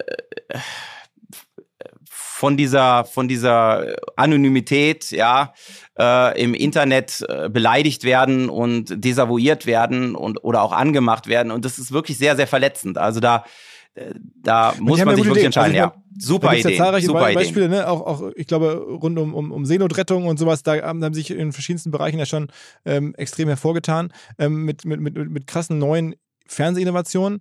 Ähm, aber ihr seid jetzt nicht abhängig von zwei Personen. Also wenn die beiden jetzt wegbrechen würden oder so, dann wäre es für euch kein Problem. Also ich sag immer, wir, wir behalten gerne jeden und wir freuen uns über jeden und sind super dankbar, dass die auch gerne bei uns arbeiten. Ja, sondern die, die umgekehrte Frage ist ja immer, warum will ich denn woanders hin? Und ähm, nochmal, wir sind der Marktführer. Ähm, wir sind diejenigen, die die, wir sind derjenige, der die jungen Zielgruppen erreicht. Und äh, wir sind diejenigen, die am weitesten in der Digitalisierung sind. Das heißt also, wenn du irgendwo arbeiten willst, dann arbeitest du am besten bei uns. Mhm. Okay, also verstanden. Das ist sozusagen das, das, das klassische Fernsehen. Aber, oder vielleicht hat's, hast, das hast du nicht erlebt, ne? Mehr als, als Stefan Raab gegangen ist. Es muss ja auch ein Riesenbruch gewesen sein. Ähm, dass der Sender, der hat den Sender ja auch getragen, der hat ja wirklich da Programm gemacht, tagelang ähm, oder ne, jeden Abend gefüllt bei euch. Auf einmal war er nicht mehr da. Das muss ja ein Riesenverlust gewesen sein. War für mich einer, weil ich ja das auch gesehen habe. TV Total, mit dem bin ich groß geworden oder eben halt auch die VOG WM und sonstige Sachen. Ja. Und ähm, ja, geh mal davon aus, also dass, dass natürlich uns das super gefreut hat, als das TV Total wieder so erfolgreich gewesen ist, ja. Oder eben halt auch das eine oder andere Event, was demnächst kommen wird. Das sind eben halt dann auch so, so Themen und Stefan Raab ist uns ja auch weiterhin sehr verbunden. Das darf man ja auch nicht vergessen. Er produziert, er produziert ja für uns auch ganz viel. Also das heißt, wir, wir haben diese, diese Verbindung ja weiterhin und, und man muss ganz klar sagen, also natürlich, das war sicher für uns als Pro7 Sat 1 ein großer Verlust, aber auf der anderen Seite zeigt es dir auch, ähm, so wie sich Pro7 aufgestellt hat und Daniel Rosemann ist ja unser Senderchef, ähm, der Pro7 dann auch wieder nach vorn gebracht hat, aber insbesondere natürlich auch mein Kollege Wolfgang Link, ähm, der damals eben halt auch senderverantwortlich war. Ähm, das sind eben halt dann schon Könner. Ja, mhm. und äh, da muss man auch ganz klar sagen, äh, dass das funktioniert nur, wenn wenn da auch so eine Passion dabei ist und äh, das haben die halt auch wieder hinbekommen und auch gut hinbekommen. Zeigt aber auch, das geht, ja es, es, zeigt, es wirkt so spielerisch, dass man nach dem Motto, wie der, wie der bei Rabe war, ach, so eine VOG-WM oder so ein, so ein Turmspringen ist da ganz witzig, machen wir mal, hat er das gemacht und auf einmal waren da Millionen Menschen zugeschaut und man hat das Gefühl, so ein neues Format zu schöpfen, das ist gar nicht so schwer. Ähm, aber jetzt, wenn man dann jetzt euch heute sieht, dann greift ihr zurück auf TV Total und so, es, es scheint nicht ganz so einfach zu sein, dann doch irgendwie neue Formate zu, schöpf zu schöpfen. Absolut. Also ich glaube einfach, ähm, was du lernen musst äh, und was du auch akzeptieren musst ist eine Fehlerkultur. Also, und zwar nicht mal eine Fehlerkultur, sondern du hast auch sowas wie, du hast einfach eine Nicht-Erfolgsgarantie, ja, sondern du musst einfach davon ausgehen, dass das wie bei jeder deiner Entscheidung, also wie bei meinen Entscheidungen übrigens auch, ja, wenn ich also hier sitze und äh, äh, halb informiert Entscheidungen treffen muss oder dreiviertel informiert und ich gebe mir immer viel Mühe, ich bin super detailversessen, das regt hier manche auf, aber äh, äh Fakt ist, ich bin nie 100% informiert. Ich weiß, dass x Prozent, sagen wir mal, ich bin sehr gut, 30 Prozent aller meine Entscheidungen falsch sind. So, was du schaffen musst als Atmosphäre und auch als Kultur ist, dass diese 30 Prozent nicht verschwinden, sondern dass die Leute wieder anlaufen. Das heißt, du musst ja irgendwann mal entscheiden, dass die kommen, mit dir reden und das nochmal und nochmal und nochmal bringen. Manchmal bist du zu früh, manchmal war es einfach nur falsch, ja, und dann musst du eben halt auch bereit sein, das wieder einzustellen. Und das gehört ehrlich gesagt ich meine, jeder, der mal im Internet gearbeitet hat oder online gearbeitet oder digital gearbeitet, der weiß das, ja, aber äh, dass das einfach mit dazugehört. Du machst Fehler, ja, du, du, äh, du hast eine super Idee, alle finden das ganz toll. Die Daten sagen, das wird ganz klasse und das funktioniert überhaupt gar nicht, ja. Und umgekehrt, äh, manchmal denkst du, ja gut, das spielen wir mal irgendwie aus und dann gucken wir mal. Und dann ist das mega. Ja, so du hast beides. Was, was ist denn was ist denn eine wichtige, also um mal so eine Zahl zu, zu sagen, als KPI, also in absoluten Zahlen, also wie viele Menschen muss man vor die, vor die Screen kriegen, damit du sagst, das ist schon cool. Also wenn du jetzt sagst, das neue TV Total, sozusagen das, das Remake, was jetzt ab und zu läuft, das ist ein Erfolg. Wie viele Menschen schauen das dann im Fernsehen und wie viel schauen es dann hinterher? Was ist da so eine Gesamtzahl, die, die, du im Kopf hast? Ach, weißt du, ich will da gar keine große Zahl sagen. Ich sag dir nochmal, die 60 Millionen Menschen müssen wir auf der Monatsbasis erreichen. Ja, so. Und Über alles hinweg. In alles hinweg, ja, so. Hm. Also im, im Fernsehen, so. Das ist unsere zentrale Zahl, ja, so. Und weil, weil das ist die Basis unseres Erfolgs, ja. Und und wenn uns das gelingt und, und du hast, nicht jeder ist gleich, ja. Also das heißt, du, du kannst, und, und dann ist es auch noch zielgruppenspezifisch. Viele, also wenn ich dann DWDL lese oder das eine oder andere Magazin, dann wird ja immer gesagt, in 14 bis 49, ja, ist Pro7 Sat 1 oder Pro7 nicht erfolgreich gewesen gestern Abend. Dann sage ich immer, ja gut, aber das verkaufe ich ja nicht, sondern ich verkaufe ja Zielgruppen. Also ich sag mal, was mich total gefreut hat, war, dass das große Backen mit Eni gut eingestartet ist. Äh, mit einer sehr, sehr hohen Quote. Weil ich halt weiß, das ist eine ganz spezifische, werberelevante Zielgruppe. Das sind die, die eben Produkte kaufen. Und, ähm, und da äh, verdiene ich natürlich sehr, sehr gut, wenn ich da, wenn ich da letztendlich in diesem Werbeumfeld vermarkten kann. So, und das gleiche gilt eben halt auch bei einer Formula E, ja, wo dann auch Leute sagen, ja gut, die Quote war jetzt nicht so gut. Nee, aber die, die das gucken, sind natürlich für die Autoindustrie sehr interessant, weil die natürlich in diesem Werbeumfeld werben wollen. Und manchmal ist es eben halt mal eine Zielgruppe äh, von 29 bis 39, manchmal ist es 14 bis 29, manchmal ist es auch über 50. Ja, es hängt halt von dem Werbekunden ab und was der braucht und das können wir liefern und da genau ist vielleicht der wesentliche Unterschied zu vor x Jahren, weil wir das wissen. Wir wissen, wer im Grunde als Haushalt vor dem Fernseher sitzt, denn wenn du ein Smart TV hast, und ich hoffe, du sagst mir jetzt nicht, dass du kein Fernsehen schaust. Aber ich sag mal, wenn du das Doch, hast, ja klar. So, aber wenn du das hast, dann weißt du, dass du schon und, und der ist sogar verbunden, weil du den auch für andere Dinge benutzt, ja. Ähm, dann, dann wirst du ab und zu mal den Cookie-Consent gegeben haben auf unseren Sendern und damit sind wir, haben wir dich haben, haben wir dich als Kunden gewonnen und damit tracken wir dich und damit wissen wir, was du guckst und was du schaust. Und wir haben ja mittlerweile von den Werbeformaten, und ich sag's mal bei unseren eigenen, ähm, bei Parship Meet ist es so, wenn wir wissen zum Beispiel, und, und du kannst über das Sehverhalten schon sehr viel über die Leute sagen. Also wenn du weißt eben halt, dass du ganz viel Joko und Klaas schaust und dann noch Formula E und vielleicht noch DTM, dann würden wir tendenziell eine hohe Vermutung anstellen, dass du eher männlich bist. Ähm, und dann würden wir dir in der Parship-Werbung eher zunächst mal weibliche Werbung zukommen lassen und mal gucken, wie du darauf reagierst. Und, ähm, und parallel vielleicht in einem anderen Haushalt äh, ist es eben halt der männliche Werbespot und woanders ist es wieder was anderes. Das geht mittlerweile.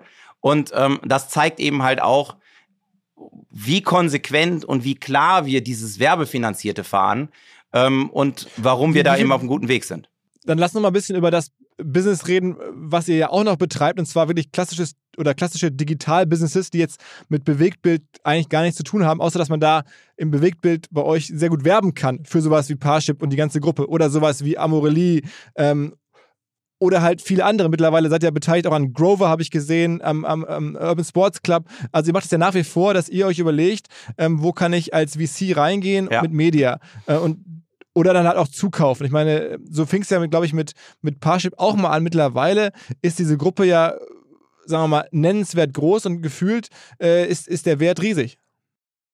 Ja, aber so hoffen wir auch all denen helfen zu können, ähm, die bei uns mit uns zusammen einen Seven Ventures Deal machen. Ähm, Mhm. Das heißt, was wir anbieten, ist Hilfe bei der Vermarktung des Produkts und auch beim Aufbau der entsprechenden Marke. Für uns ist das ein Riesenpotenzial, weil du musst dir das so vorstellen, du hast im Grunde einen Fernsehsender, der läuft 24-7 ähm, und dieser Fernsehsender letztlich, der hat äh, ein gewisses Fenster, du, du zahlst einen gewissen Betrag an Content dafür, eine Milliarde 50 ungefähr. Und dann musst du gucken, wie du das refinanzierst. So, dann kriegst du einen Großteil verkauft. Das ist das sogenannte äh, Inventory, was wir direkt an Kunden verkaufen können. Mhm. Und dann bleibt aber ein großer Teil übrig, so circa 17 Prozent, die du nicht verkaufen kannst. Jetzt kannst du dir überlegen, ja gut, jetzt mache ich Eigenwerbung für meine, ähm, für meine Formate. Ja, Mhm. also ich bewerbe jetzt 15.000 Mal The Masked Singer, weil das demnächst Mhm. kommt, in der gleichen Zielgruppe. Oder ich verkaufe das. So, oder, oder suche mir Partner, die das entsprechend machen. Und genau das machen wir mit Commerce and Ventures. Das heißt, wir nehmen dieses Inventory, vermarkten sehr direkt an junge Kunden, bieten denen an, weil zumeist sind die finanziell nicht in der Lage, ähm, dass diese ehrlich gesagt teure Werbung auch entsprechend ähm, aus sich selber heraus zu bezahlen. Deswegen sagen wir, wir bieten euch an, eine Beteiligung bei euch zu nehmen, wenn das für uns auch attraktiv ist. Also das machen wir natürlich auch nur dann, wenn wir Potenzial in der, in der Firma sehen. Ähm, und, und dann wird das ausprobiert. Und wenn das dann aus unserer Sicht tatsächlich richtig erfolgreich werden kann, dann nehmen wir über Seven Growth auch Mehrheitsbeteiligung an diesen Unternehmen. Ja, und sagen halt dann irgendwann, okay, ähm, das ist für uns tatsächlich ein Geschäftsmodell, wo wir sagen, ähm, das geht. Und wenn dann die entsprechenden äh, Gründer oder eben halt auch ähm, äh, Unternehmer sagen, ja, wir können uns auch vorstellen, langfristig äh, mit Pro7 Sat1 auch in dem Thema weiterzuarbeiten, weil sie uns kennengelernt haben, ähm, dann äh, sind wir auch bereit, dann auch in eine Mehrheitsbeteiligung zu gehen. Das ist im Grunde unser Geschäftsmodell. Also das heißt, von der Seed-Finanzierung bis zur Mehrheitsbeteiligung alles in einer Hand, alles in einem, in einem Segment. Und dazu gehört dann natürlich auch, äh, wenn wir der Auffassung sind, wir sind nicht mehr der beste Eigentümer, dass wir es dann auch wieder verkaufen. Und ähm, wann sind wir nicht mehr der beste Eigentümer? Immer dann, wenn Fernsehwerbung nicht mehr die wesentliche Rolle spielt, ähm, wenn letztendlich ein Geschäftsmodell, ähm, ich sag mal, ja, wie, Asset schwer wird, also hohen Working Capital Anspruch hat. Also das heißt, ich muss unglaublich viel einkaufen. Ich muss sourcen in Indien, China oder sonst irgendwo, um meine Produkte auf die Plattform zu bekommen. Dann sind das keine Geschäftsmodelle, die bei uns gut funktionieren. Das gleiche gilt eben halt auch in unseren Profitabilitätsannahmen. Da haben wir auch ganz klare Ziele und Rahmenbedingungen, die wir erreichen. Und wir haben ja in dem Thema, ich sag mal, Parship Meet, äh, mhm. genauso wie ähm, bei einigen unserer Mehrheitsbeteiligungen oder vielen unserer Mehrheitsbeteiligungen auch General Atlantic als Partner. Aber das heißt, ihr seid dann, also, oder die größere Frage ist ja, wenn man jetzt so auf euch draufschaut, sagt, okay, wie passt das zur Strategie? Das ist ja auch schon so ein bisschen opportunistisch. Ne? Also ihr guckt halt, wer passt ganz gut zu unseren, unserem Werbeinventar, das noch übrig ist. Ähm, wen kann ich da finden? Wer ist dann auch noch bereit, Anteil an euch abzugeben oder auch dann zu verkaufen? Das habt ihr ja nur bedingt selber in der Hand. Da muss man, muss man gucken, was da im Markt drin ist. Das heißt, das ist ja jetzt ist, und es hilft sozusagen der Vermarktungs-Bewegtbildstrategie ja nur indirekt. Das ist ja eher, ihr nehmt Chancen mit, die sich gerade ergeben, oder sagst du, das ist auch strategisch? Das ist total strategisch, weil was du ja am Ende schaffst, ist, Kunden, die heute nicht in Fernsehwerbung investieren, gewinnst du für Fernsehwerbung machst die groß und schaffst die letztendlich auch rüber in unser Entertainment-Segment, was uns ganz häufig gelingt. Das heißt, was du immer sehen musst, ist auch in Commerce and Ventures, dass Kunden, die Minderheitsgesellschafter sind, letztendlich dann irgendwann in das Entertainment-Segment als Werbekunden überführt werden, die halt sagen, boah, Fernsehwerbung macht meine Marke groß und wichtig, das mache ich weiter. Und wenn sie dann große Kunden sind, dann gehen die rüber in mein Entertainment-Segment. Mhm. Hm. Also das heißt, wir okay. entwickeln über Commerce and Ventures auch und gerade auch über die Seven Ventures viele Kunden von Fernsehwerbung brauche ich nicht hin zu totalen Fernsehwerbungsfans. Und jetzt aber trotzdem hört man immer wieder, dass ihr auch diese groß gewordenen Assets dann irgendwann rausgeben wollt. Also Parship war jetzt die Rede davon, dass das ein Börsengang werden soll. Der wurde dann erstmal abgesagt, kann man ja auch nachvollziehen. Dass die Börse ist jetzt ja gerade nicht, dass man gerne unbedingt äh, IPO machen möchte. Aber das kommt wahrscheinlich irgendwann, nehme ich an, oder? Ja, also da sind wir, also um das auch ganz klar zu machen, General Atlantic ist ein Private Equity Investor und am Ende möchten die ja irgendwann auch mal aussteigen. Und ah, okay. für uns ist natürlich der Punkt, dass wir halt weiterhin die hohen Synergien sehen. Denn äh, wenn du schaust, Parship Meet Group gerade auch im deutschsprachigen Raum, ist ein ganz wesentlicher Werbetreibender auch von uns. Und auf der anderen Seite über den Videocontent, den ich eben schon versucht habe zu beschreiben, gelingt es uns natürlich auch, junge Zielgruppen zu erreichen. Und das ist für uns natürlich der wesentliche Faktor nach vorne.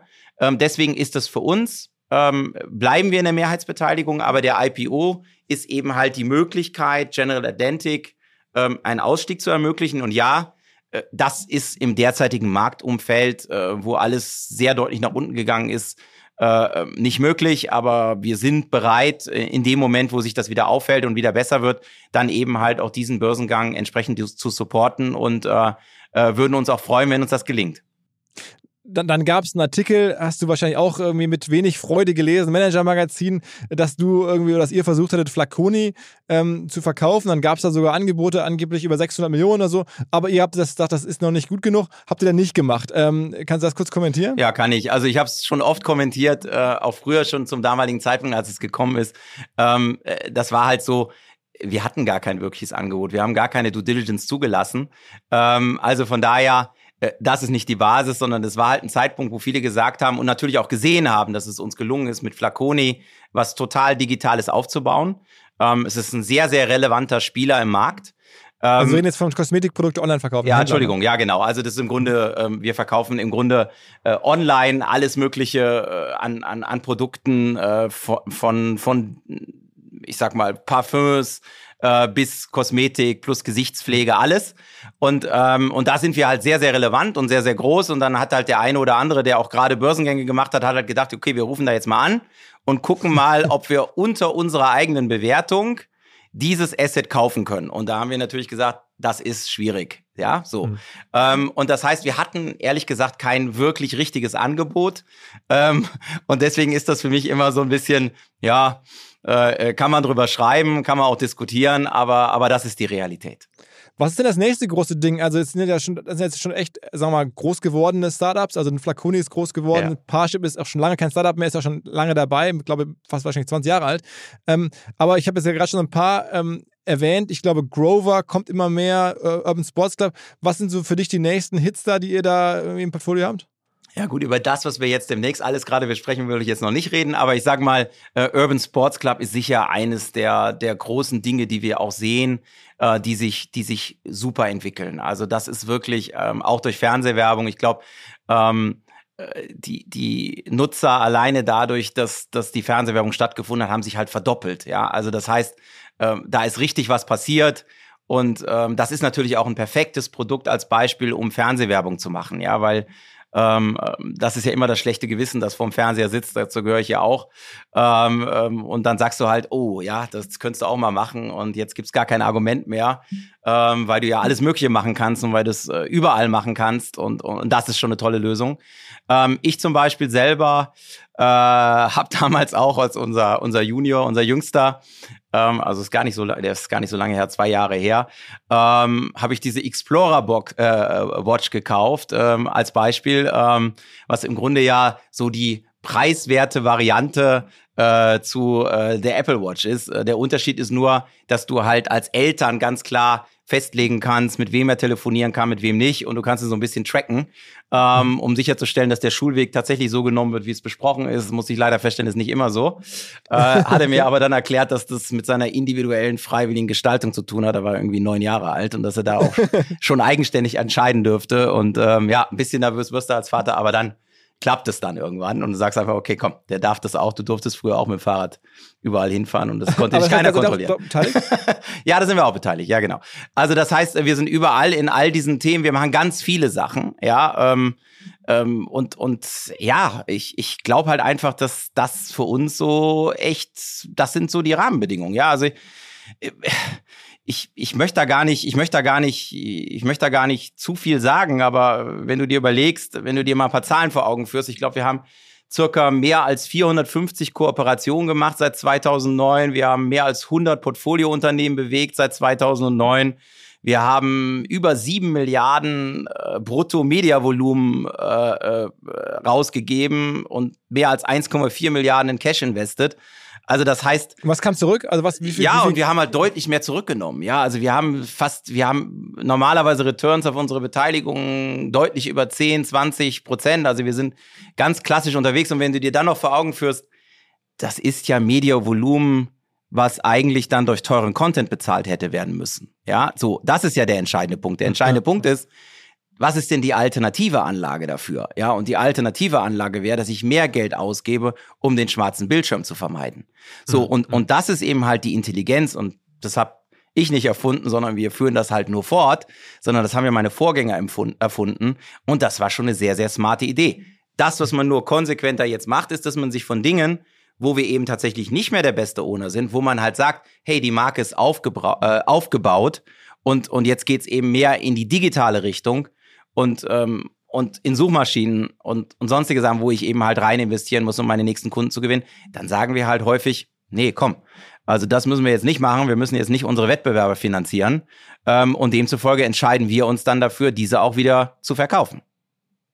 Ich meine, das klingt jetzt ja wirklich sehr erfolgreich und ist es ja auch, wenn man mal guckt, wo ihr da über dabei wart trotzdem, wenn ich jetzt so als Anleger drauf schaue ja. auf die Firma und ich, meine, ich verfolge wirklich ProSieben so eng oder so lange schon wie wenig andere Aktien, weil ich war irgendwie ja, 99 mal Praktikant äh, bei einer Investmentbank und da gab es dann gerade die Heimser Bahn-Situation, wo der dann da mit Geld verdient hat. Dann, dann hat man ja in den letzten Jahren immer gesehen, ich glaube, KKA hat zweimal Geld verdient irgendwie äh, mit euch äh, als Investment irgendwie. Jetzt ist es so, man fragt sich gerade wieder, na, ist es wieder eine Chance, jetzt günstig einzusteigen? Ähm, und dann geht es wieder hoch und man kann damit wieder Geld verdienen. Ähm, Oder ist es jetzt wirklich auserzählt und, es, und wie, wie siehst du es? Ich meine, du hast ja selber kräftig nachgekauft. Ja, ich bin, ich bin, glaube ich, derzeit der viertgrößte Privataktionär. Also von daher, ich bin relativ stark committed. Ich glaube halt ganz fest dran, ja. Wie, wie viel Prozent gehören dir? Wie viel Prozent Nee, ich habe insgesamt, oh, warte mal, 270.000 Aktien oder sowas, ja. So, also das ist ganz Hilf okay. mal kurz mit der Mathematik. Es ist ein Prozent 0, Ja, das ist nix. Ja, also im Verhältnis zu all denen, die viel größer sind, ja, so. Aber ähm, trotzdem ist es, ist es eine Riesenzahl, die ich aus meinem also Privatvermögen reingehe. Ja, jetzt momentan 10 ist es, ja, jetzt bei 10 Euro, kannst ja sagen, das sind es dann nur noch 2,7 Millionen, ja. So, Mhm. aber es ist natürlich am Ende 2,7 Millionen aus eigenverdientem Geld und eben Mhm. halt nicht von der Firma bekommen, ja, sondern ähm, und demzufolge, ich bin natürlich hoch committed. Und der zweite Punkt ist, was du nie unterschätzen solltest, und das haben wir in den letzten Jahren gemacht. Und klar, der Aktienkurs ist momentan niedrig. Ähm, wir haben in den letzten Jahren als eines der ganz wenigen Unternehmen in der Pandemie circa 500 Millionen Schulden abgebaut. Ja, so wir, wir haben einen sehr robusten Cashflow. Und wenn ich es mal vergleiche äh, mit meinem Beginn, äh, äh, als ich die Rolle CEO übernommen habe im März 2020, ähm, dann war es so, äh, da hatten wir, glaube ich, einen Kurs von unter sechs, ähm, aber trotzdem, ehrlich gesagt, ähm, das ist nicht die Basis, sondern wir waren auch zwischendurch mal wieder bei 17 ähm, und 18. Äh, der Punkt ist, was, woran ich ganz fest glaube, ähm, und in, in sowas investiere ich normalerweise auch nur, das sind Geschäftsmodelle, die, ähm, die, die Cashflow generieren. Und äh, genau das äh, ist das, was wir tun. Also wir generieren Cashflow und ähm, das ist unser, unser Geschäftsmodell. Ja, so. Und wir zahlen regelmäßige Dividenden. 50 Prozent des ähm, erwirtschafteten äh, Net Incomes äh, wird ausgeschüttet an unsere Aktionäre. Das Auch heißt, üppig, ne? 5% Dividendenrendite ist ja gar nicht schlecht eigentlich. Ne? 50 Prozent unseres Net Incomes, das ist ungefähr momentan, das waren 80 Cent äh, 2020. Aber 5% Rendite meine ich. Auf, also Ja, das ist sogar noch mehr momentan. Also wenn du heute kaufen würdest, hättest du faktisch mit den 80 Cent auf die, ich weiß gar nicht, wo der Kurs gerade ist, 57 oder so.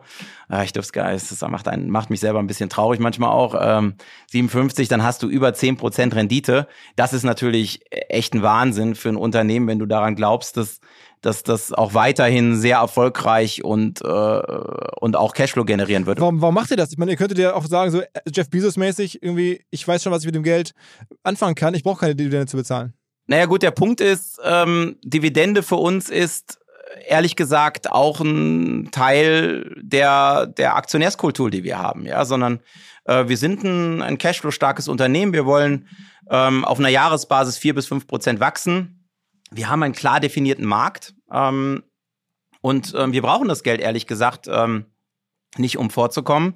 Und ich habe ja in den letzten Jahren auch, oder wir haben in den letzten äh, drei Jahren auch konsequent unsere Schulden reduziert. Ähm, wir sind mittlerweile in unserem Zielkorridor. Wir haben immer gesagt, wir wollen eine Nettoverschuldung haben im Verhältnis zum EBITDA von zwischen anderthalb und äh, zweieinhalb Mal. Wir sind jetzt bei knapp zwei. Ähm, das ist ein guter Wert. Das gibt uns unglaublich viel Flexibilität, auch Dinge zu kaufen, wenn wir das da mal sehen. Aber wir sind ja kein Anhänger von Konsolidierung in dem Sinne, dass wir jetzt sagen würden, okay, wir wollen jetzt mal den oder den oder den übernehmen. Ähm, das ist übrigens auch schwierig für uns, äh, weil äh, wir natürlich durch diese Marktposition, die wir haben, als, als der größte deutsche äh, oder deutschsprachige äh, Fernsehkonzern äh, mit einem riesen Marktanteil auch im Werbebereich äh, ist es auch unmöglich. Also von daher äh, sind wir halt dann auch konzentriert darauf und, und sind bereit, ähm, unsere Aktionäre daran teilhaben zu lassen an unserem Erfolg. Ähm, und ähm, die Dividendenrendite spielt da auch eine wesentliche Rolle. Ähm, ist denn sozusagen die ganzen Effekte, die jetzt kommen, Inflation, ähm, Rezession möglicherweise noch stärker für euch? Ähm, erwartest du da jetzt sozusagen, also ich meine, man sieht ja schon, das Anzeigenbusiness wird dieses Jahr wohl nicht so stark sein äh, wie im letzten Jahr. Wie ist da dein Ausblick? Also wird das jetzt weiter äh, oder ist das überhaupt schon vorhersagbar, was da noch an, auf uns zukommt im, im, im Bereich von Anzeigenrückläufigen Business? Also äh, das, das Thema ist, da bin ich jetzt ganz froh, dass wir Print nicht als Teil unseres Portfolios betrachten, sondern ähm, im Bewegtbild. Und ähm, da sehe ich ehrlich gesagt äh, eine ganz okay Entwicklung momentan. Ähm, deswegen haben wir ja unsere Prognose zuletzt ähm, rausgegeben, die ja im Grunde das nochmal bestätigt hat, also fast das bestätigt hat, was wir Anfang des Jahres hatten. Ähm, und von daher sind wir da eigentlich super zufrieden. Also, aber das, ich sag mal, ich vergleiche das, was wir heute haben, wenn ich das mal vergleiche mit dem, was 2020 passiert ist, als, als Covid in unser Leben gekommen ist, ähm, äh, da haben wir 40 Prozent der Werbeumsätze verloren als frühzyklisches Unternehmen. Ähm, das war schlimm. Ja, da, da hat man wirklich gedacht, wow, so sieht also unser Unternehmen aus mit 40 Prozent weniger. Trotzdem äh, haben wir am Ende des Jahres ähm, dann trotzdem eine sehr, sehr, noch ein sehr, sehr gutes Jahr gehabt, einen sehr, sehr guten Cashflow. Ähm, aber, aber das, das war, das war, das war extrem. Ähm, also ist jetzt nicht, solche Effekte erwartest du jetzt überhaupt nicht. nicht. Also das, das ist ja genau das, was, was mich so ein bisschen verwundert momentan an den Börsen. Ähm, aber das ist vielleicht auch eher die Angst, die momentan umgeht, weil wir natürlich alle nicht wissen, was, was, was Herr Putin sich noch alles überlegt und mhm. weil wir nicht wissen, welche Konsequenzen das hat. Ja, so, aber mhm. wenn die Effekte so wie sie jetzt sind bleiben, äh, bin ich überhaupt nicht negativ und ich vergleiche das wirklich mal mit 2020. Das ist nicht vergleichbar. Und wir sind ein frühzykliches Unternehmen. Das heißt, wir würden einen totalen Negativtrend auch sehr, sehr früh sehen, weil das ist ja die normale Reaktion. Die normale Reaktion ist, ähm, dass, dass Leute sagen würden, okay, ich gehe an die Marketinggelder ran. Und vielleicht ist das auch der Unterschied zu dem von vor drei Jahren oder vier Jahren, dass Leute gelernt haben, dass TV-Werbung total wichtig ist, um eine Relevanz zu haben und da zu sein. Denn wir sehen den Effekt in keinster Weise in der Größenordnung, ja, wie wir den 2020 gesehen haben. Immerhin, immerhin sagen wir, bei, bei RTL war jetzt ja vor kurzem schon recht massiv, äh, mit, auch mit einem Personalwechseln, dass da die Kollegen bei Bertelsmann scheinbar das Sorge haben, dass man da nicht ausreichend äh, Kosten reduziert und, und sich ausreichend warm anzieht für, die, für eine mögliche Krise. Ja gut, ich, das Problem ist immer über Wettbewerber zu reden, ist schwierig. Ja, so ähm, ich sag mal bei RTL kann ich das nicht beurteilen. Ähm, ich, ich kann nur sagen, wir, würd, wir, wir, wir entwickeln uns strategisch anders. Also ähm, RTL hat Gruner versucht, Gruner und Ja zu integrieren. Also ähm, das heißt, sie sehen auch eine Printkomponente als wesentlichen Teil ihrer Zukunft. Das sehen wir nicht, sondern für uns ist ganz klar Bewegtbild. Du siehst den umgekehrten Fall. Ich habe 2020 oder wir haben 2020 ähm, Studio 71 100% erworben. Äh, ich habe damals Mediaset und TF1, also den französischen und den italienischen Broadcaster ausgekauft, um ähm, das Geschäft alleine zu besitzen. Äh, wir haben Buzzbird jetzt gekauft ähm, und wir haben uns gerade auch mit dem Videocontent von The Meat Group deutlich verstärkt, um gerade dieses Digital-Thema noch stärker zu spielen. Und was wir haben, die eigentlich für Videocontent? Weil du es gerade schon meintest, das habe ich gerade schon irgendwie kurz gewundert. Was haben die eigentlich für Video? Ja, ist das eigentlich eine, eigentlich eine Personal, also eine, eine, eine, eine wie sagt man, Partnervermittlung? Ja, nee, das ist im Grunde Social Entertainment. Ja, also im Grunde, was du hast, ist, du ähm, kannst zuschauen äh, in Videospielen, du kannst zuschauen, wie Leute sich finden, du kannst mitvoten, du kannst den Likes schicken. Ähm, das ist in Amerika ziemlich groß. Ja, also wir machen da äh, fast 250 Millionen Euro Umsatz mit. Ja, also das ist riesig. Mhm. Und äh, wenn du dir das jetzt mal vorstellst, und das ist natürlich eine total interessierte Community, ist, und das ist insbesondere live. Das heißt, das findet statt. Wenn du es nicht gesehen hast, dann kannst du es danach nicht wieder sehen.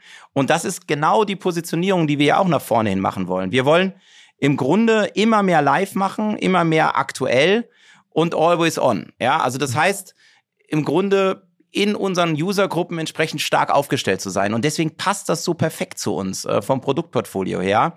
Und bei uns ist das zum Beispiel so eine Marke wie Lavu. Ähm, wo du im Grunde, ja, das ist natürlich ein Dating-Produkt erstmal, aber du kannst das ja größer denken. Warte es mal mhm. ab. Ich meine, ein, ein Thema, wo du gerade von live sprichst, was ihr ja auch echt gut gemacht habt, ist ja die NFL. Da ne, muss man ja sagen, das Thema NFL in Deutschland groß zu machen, Football, hat ja mit irgendwie ran angefangen, irgendwie mit, mit ihr habt sozusagen Coach Esume äh, mit erfunden und entdeckt. Äh, das ganze Thema ja. Äh, ja massiv gepusht. Die Reichweiten sind gigantisch. Ähm, mittlerweile gibt es sogar NFL in Deutschland, jetzt irgendwie im Herbst ein erstes Spiel in München. Äh, also das war ja auch schon vor deiner Zeit. Ich glaube, das kann man nachvollziehen, wie das gemacht wurde. Habt ihr noch andere Sportarten oder andere Themen, jetzt abseits von, von Lavu und, und Dating-Content, wo ihr auch sagt, okay, da etablieren wir was neu, was es vielleicht schon gibt, was noch nicht so, so groß ist, aber da sehen wir Potenzial. Aber lass mich noch einmal was zum Super Bowl sagen, weil das möchte ich gerne nochmal abfeiern, bitte. Ja, weil ja, ja, okay, okay. ja, wir hatten also wirklich äh, beim letzten Super Bowl, ja, in der Zielgruppe 14 bis 49 einen Marktanteil von 56,5 Prozent, ja. Und das ist schon beeindruckend, ja. Also das ist schon riesig. Aber dann nachts In der Nacht, mitten in der Nacht, ja. Ja gut, da gibt es ja kein Gegenprogramm. Ja, gut, ja, aber die Leute stehen dafür auf. Ja, ich meine, da war eine riesen Reichweite am Start. Also Mhm. das ist schon sehr beeindruckend, was da passiert ist. Und das haben viele registriert. Also ähm, zum Beispiel die National Hockey League hat das registriert und Mhm. haben gesagt, ja, mit ProSieben Sat 1 kann man zusammenarbeiten, um ein Format groß zu machen. Und das, du hast mich gerade gefragt, was ist das nächste große Thema? Eishockey. Eishockey wird Ach, das Mhm. okay. große, große nächste Thema sein. Ähm, und das läuft natürlich dann auch äh, vermarktungstechnisch über ähm, Pro7 Max. Und ähm, das ist für uns genauso. Also das ist ein ähnlicher Weg, den wir da gehen wollen. Ähm, Ist auch ein super schneller Sport, ähm, super attraktiv ähm, und wird hoffentlich dann auch der deutschen Eishockey-Liga ein bisschen helfen. Ich meine, und ein, ein Deutscher ist, glaube ich, der erfolgreichste oder der wertvollste Eishockeyspieler der Welt. Der, der Leon Dreiseitel ist, glaube ich, ne, spielt er in den USA, Ja. ist ein- einer der besten, das ist sozusagen nicht ganz Tom Brady, aber schon so, so kurz davor, ist, ist ein Genau. Deutscher. Ja, Ähm, und also insofern, okay, klingt, und dann müsst ihr jetzt nur noch den, sozusagen den, den Eishockey-Isume äh, irgendwie finden. Wer Ja. könnte das sein? Ja, und, und, und, und wir haben das jetzt das erste Mal tatsächlich auch übertragen. Ja, so und ähm, ja, da, da sind wir am Start. Aber das ist natürlich auch nochmal für uns ein Entwicklungspfad, den wir da gehen müssen. Also wir müssen die Zielgruppe bekommen, wir müssen die Leute bekommen. Das geht nicht von heute auf morgen, ja, sondern äh, NFL ist auch nicht entstanden äh, vor zwei Jahren, sondern war ein ganz, ganz langes Projekt. Und ähm, aber da bin ich ehrlich gesagt auch optimistisch. Ähm, und das, äh, guck mal, beim Fußball ist es ja ähnlich, ne? So ran, ja, so genau das gleiche Thema. Neun Spiele. Wir haben die U21 gemacht. Da haben wir natürlich auch Glück gehabt, ja, dass die dann auch tatsächlich gewonnen haben. War natürlich für uns eine Sensation. Ähm, aber äh, und auch noch Finn Dahmen im Torstand, der mit meinem Sohn früher Fußball gespielt hat, war natürlich auch gut. In Gladbach, lass mich raten, lass mich raten in Gladbach. nee, nee, nee, nee, nee, da in der Nähe von in der Nähe von Mainz, ja, so also von daher äh, von daher ist das eben halt dann auch äh, ein riesen riesen Erlebnis, ja, so und ähm, und ich glaube, du brauchst auch ein bisschen Glück, aber du kannst natürlich auch dann unglaublich viel erreichen. Wir hatten ja gerade kurz über Bertelsmann gesprochen. Ab und zu ähm, hört man ja, dass der, der Thomas Rabe, der jetzt ja auch äh, RTL-Chef ist und auch vorher, glaube ich, schon RTL-Group-Chef war und auch Bertelsmann Vorstandschef ist der auch, ähm, dass der immer wieder mal so laut darüber nachdenkt in Interviews, dass man auch gemeinsam erfolgreich sein könnte mit euch. Ähm, da habe ich von dir noch nie was zugehört. Ja, weil ich komme natürlich auch aus der Position der Stärke. Ja, wenn du Marktführer bist, äh, musst du halt einfach ganz klar sagen und und die und wir sind gut aufgestellt. Also und, und der zweite Punkt ist, ich habe natürlich auch eine Erfahrung, was Regulierung und und Kartell und sonstige Sachen betrifft aus meiner Zeit der Deutschen Telekom, dass ich halt auch weiß, was geht und was nicht geht. Und bei der Dominanz, die wir letztendlich haben, gemeinsam hätten im deutschen Werbemarkt, äh, ist das halt ehrlich gesagt nicht realistisch. Und ich beschäftige mich mit Dingen dann, wenn sie realistisch sind. Ähm, und und, und nochmal, für uns, wir sind sehr gut alleine unterwegs, wir sind top aufgestellt ähm, mit unseren Produkten und, und, und Rahmenbedingungen. Und das ist unser Fokus. Und da erfolgreich zu sein. Und es ehrt mich ehrlich gesagt auch, weil wir haben ja das gleiche auch aus Italien. Die sind, Ja, so, die, die sagen. sind ja da gibt es ja noch jemanden, Ja. eine schillernde Figur. Ja. Der Herr Berlusconi, der, Genau. auch, bei- der ist bei euch schon 25 Prozent, gehören ihm schon an euch. Ja, also ich glaube ein bisschen unter 25, aber äh, der Punkt ist, das ist ja eine große Ehre, wenn jemand sagt, boah, die können richtig was, ja, die supporte ich mal, ich kaufe da Aktien. Also das ist ja, Ja. was gibt's denn noch? Du hast mich eben gefragt, ja, muss ich in Pro7 Sat 1 investieren? Ich sag dir mal, wenn wenn Mar wenn Marktspezialisten sagen, das ist ein Top-Unternehmen und mit denen zusammen könnte ich noch viel erfolgreicher sein, geben dir doch meine Hauptwettbewerber die Antwort. wobei man ja immer hört, dass deren Antwort auch darin besteht, irgendwas zusammenzuführen und dann sozusagen, dass die Effekte dann aus der, aus der gemeinsamen Firma vielleicht kommen sollten. Also bei, bei Bertelsmann, bei Mediaset weiß man das gar nicht so genau, also bei Berlusconi, ähm, was der so im Schilde führt. Also der, dem- der hat das ja echt schon viel Geld ausgegeben, um da bei euch jetzt an diese äh, große Beteiligung zu kommen. Ähm, bist du ab und zu mit dem im Austausch oder, oder, oder ich meine, noch haben die, glaube ich, keinen Platz im Aufsichtsrat bei euch, ne? Genau, nee, haben die nicht. Ähm, äh, für uns der Punkt ist auch ganz klar, also ich lass mich auf die letzte Hauptversammlung referenzieren, ja. Also wir als Vorstand haben ja von denen auch Zustimmung für unsere Strategie bekommen. Wir haben hundertprozentige Unterstützung gehabt. Und ich kann auch immer nur sagen, ich, ich weiß, dass da immer gerne auch viel geschrieben wird.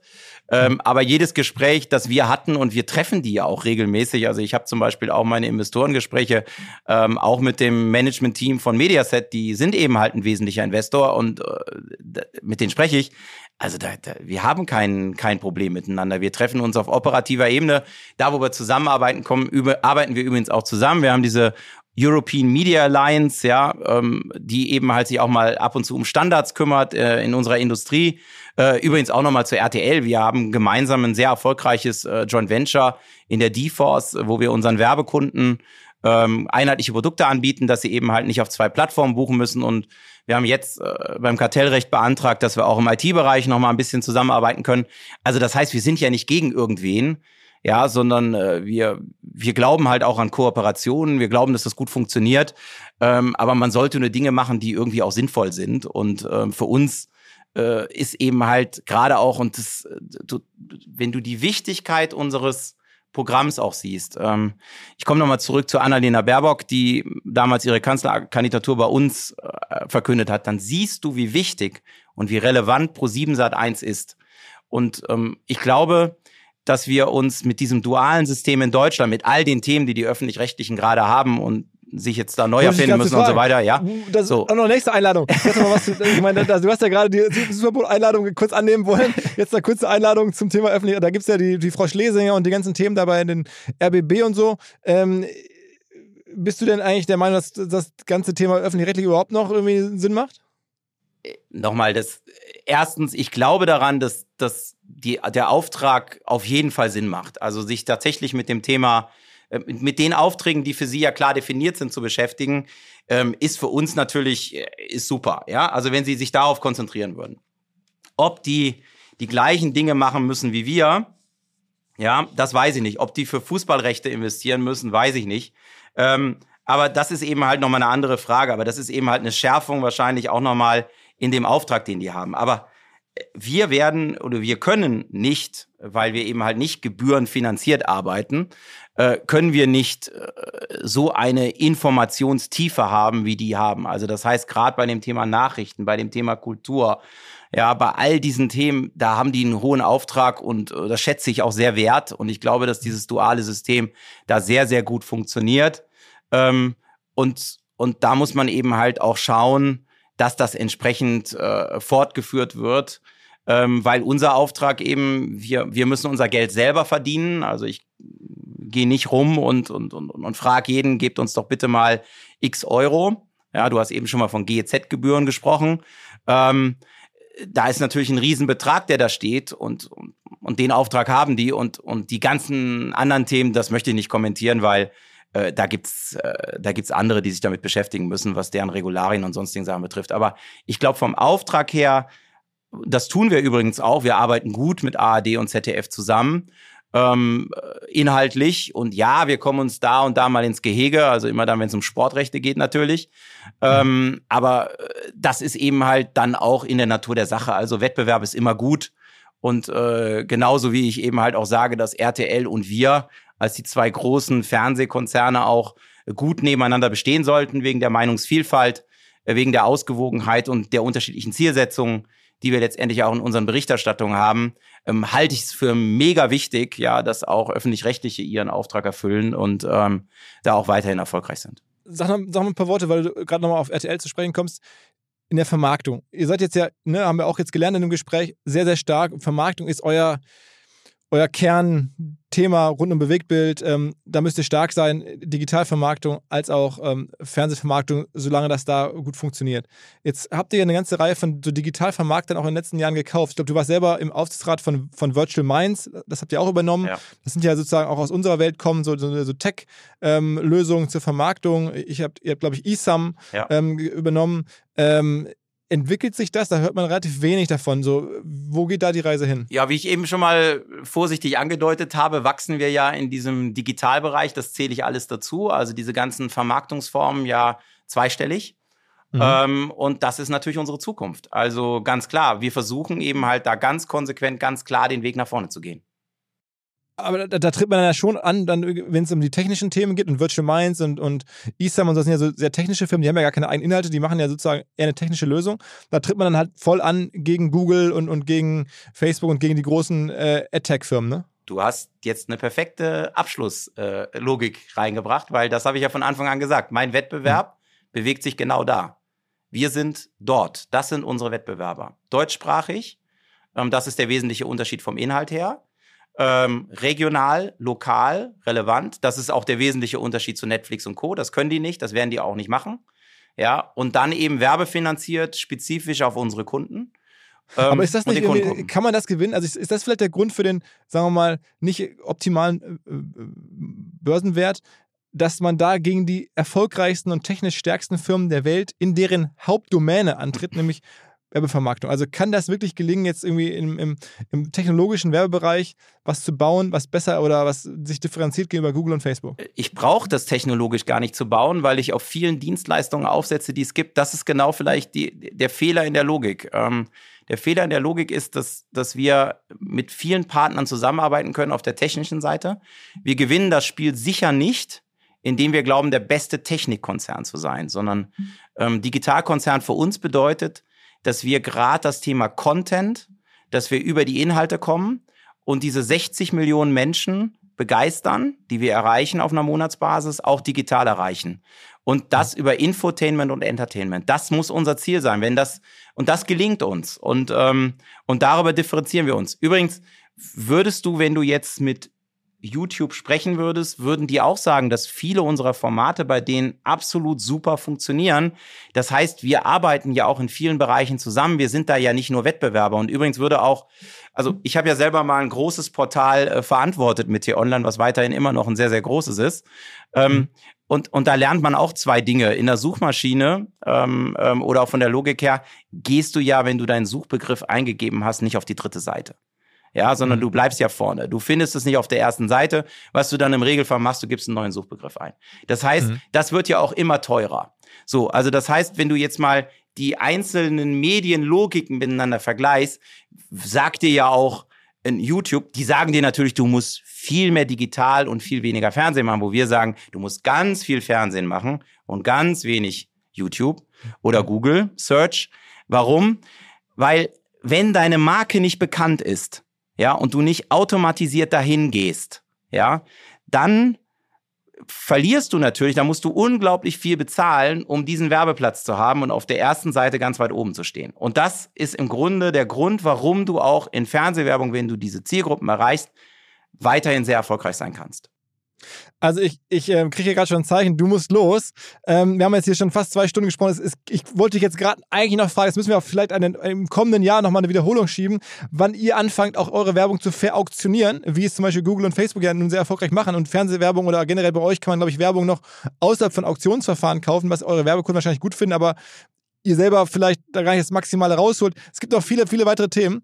Aber äh, also ich dachte erstmal äh, vielen, vielen Dank für den, für den ja, riesen Querschnitt durch den gesamten Konzern. Ich glaube, es war extrem viel dabei. Ähm, und für deine Zeit. Also hier zwei Stunden äh, Podcast und man äh, hört ja, was du für ein Riesenreich da zu verwalten hast. Also danke, dass du die Zeit genommen hast. Ja, vielen Dank auch, dass du uns gefragt hast und und uns hier hast teilhaben lassen bei deiner Reichweite. ja, sehr gerne. Ein- Eine Business-Reichweite. Aber ähm, ja, wenn du Bock hast, machen wir das irgendwie im nächsten Jahr Sehr oder setzen gern. wir mal fort. Sehr. Mal gucken, wo dann der Börsenkurs steht. Was sagst du? Was, was ist deine Hoffnung? Also was sagst du, was ist drin? Aktienmäßig? Ach Gott, das ist ganz schwer. Du darfst, ich darf, ich, du weißt, ich darf es nicht prognostizieren. Ich habe Analysten, die sagen 22 Euro und ich habe Analysten, die sagen, es bewegt sich in der gleichen Größenordnung. So, beides ist möglich. Okay, okay. Aber du bist irgendwie relevanter, also mit viel, viel Geld selber investiert. Ähm, Ja, ich glaub dran. Wir werden es beobachten. äh, genau, wir werden es beobachten. Viel tiefer kann es bei dem Ergebnis ja eigentlich nicht gehen. Ne? Also ist ja schon wirklich fast eine Milliarde Ergebnis, also EBITDA zumindest. Ähm, es ist, also KGV ist vergleichen, ist relativ attraktiv, sagen wir es mal so. Ähm, Das unterschreibe ich. ja, das habe ich mir gedacht. ähm, also, ich äh, danke dir für die Zeit und wir hören uns in Zukunft hoffentlich bald wieder. Ja, vielen Dank. Danke für deine Zeit. Ciao, Rainer. Ciao, ciao. mach's ciao. gut. Dieser Podcast wird produziert von Podstars bei OMR.